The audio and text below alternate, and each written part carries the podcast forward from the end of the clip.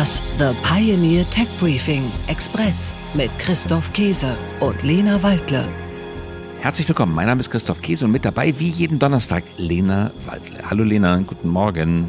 Hallo Christoph, frohe Weihnachten. Und mit dabei an diesem Donnerstag, kurz nach Weihnachten, ist auch unsere Redakteurin Clara Meyer-Horn. Hallo Clara, frohe Weihnachten. Hallo, frohe Weihnachten. Hallo Clara, frohe Weihnachten. Und damit begrüßen wir Sie zu einer neuen Folge unseres Podcasts, der letzten Folge für das Jahr 2023. Wir hoffen, dass Sie alle wunderschöne Weihnachtstage verbracht haben und natürlich auch die neuesten Tech-Gadgets unter dem Weihnachtsbaum zu finden waren. Wir wollen dieses Jahr nun gemeinsam ausklingen lassen und passend zur Weihnachtszeit mit ein bisschen was zum Nachdenken. Siad Mahani ist dazu unser Gast heute. Er ist Professor für angewandte Ethik an der Hochschule Karlsruhe und außerdem Leiter des Referats für Technik und Wissenschaftsethik.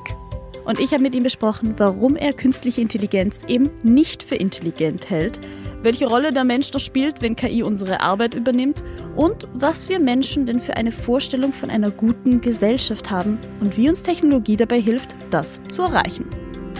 Tech Briefing, das Thema der Woche. Lieber Ziad, herzlich willkommen im Tech Briefing. Frohe Weihnachten.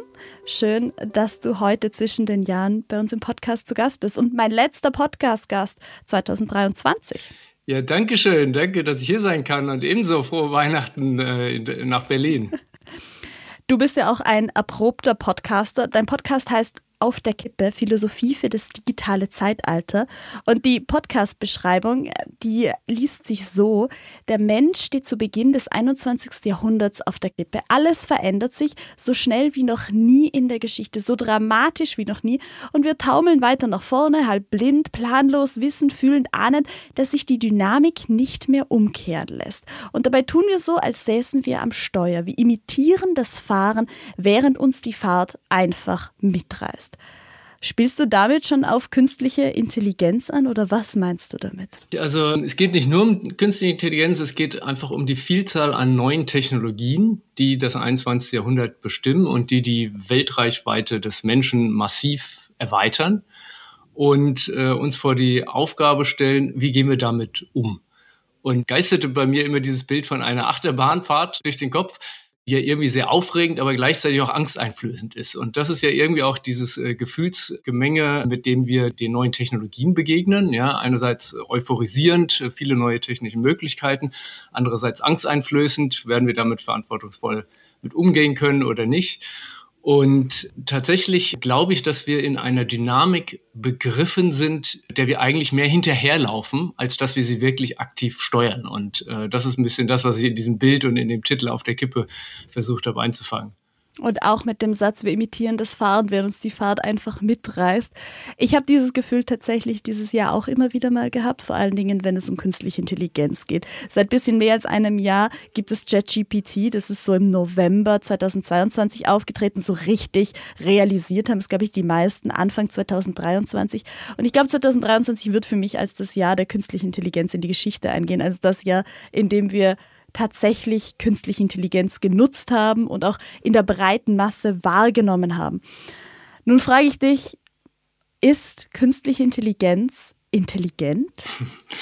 Ja, das ist meines Erachtens eine der, der Kernfragen, die man sich stellen muss. Und Dazu gibt es unterschiedliche Auffassungen. Man, man kann ja den Weg über den Turing-Test gehen. Ne? Der Turing-Test ist ja sowas, gilt ja als Intelligenztest für, ähm, für künstliche Intelligenz.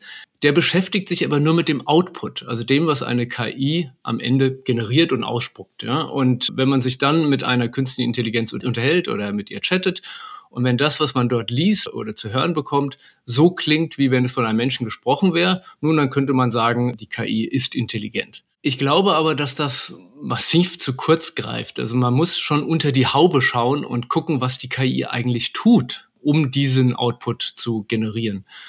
Und wenn man sich dann anschaut, was zumindest so, so Large Language Models wie ChatGPT und BART und so äh, eigentlich tun, dann ist das meines Erachtens nicht das Gleiche, wie es Menschen tun, wenn sie intelligent mit mhm. anderen Menschen kommunizieren. Also, um das vielleicht mal zu erläutern, was macht ChatGPT? Letztendlich ist es ja ein, ein stochastisches Modell. Also, das, es errechnet Wahrscheinlichkeiten. Es errechnet die Wahrscheinlichkeit, mit der ein bestimmtes Wort auf ein anderes Wort folgt.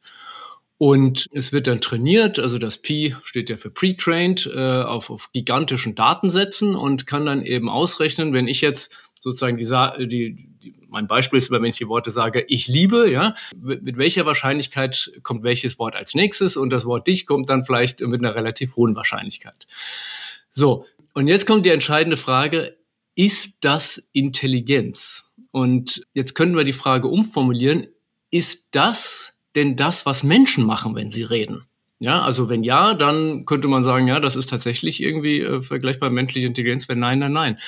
Und wähle deswegen immer das Beispiel mit dem Ich liebe dich, ja, weil das, glaube ich, das sehr schön veranschaulicht. Also wenn, wenn man jetzt im Antlitz der geliebten Person steht, ja, und man spricht die Worte Ich liebe, dann macht man ja nicht eine stochastische Berechnung, ob ich jetzt als nächstes Auto, ja, oder Getriebe oder dich sage sondern ich weiß schon, was ich mhm. sagen will, wenn ich es sage.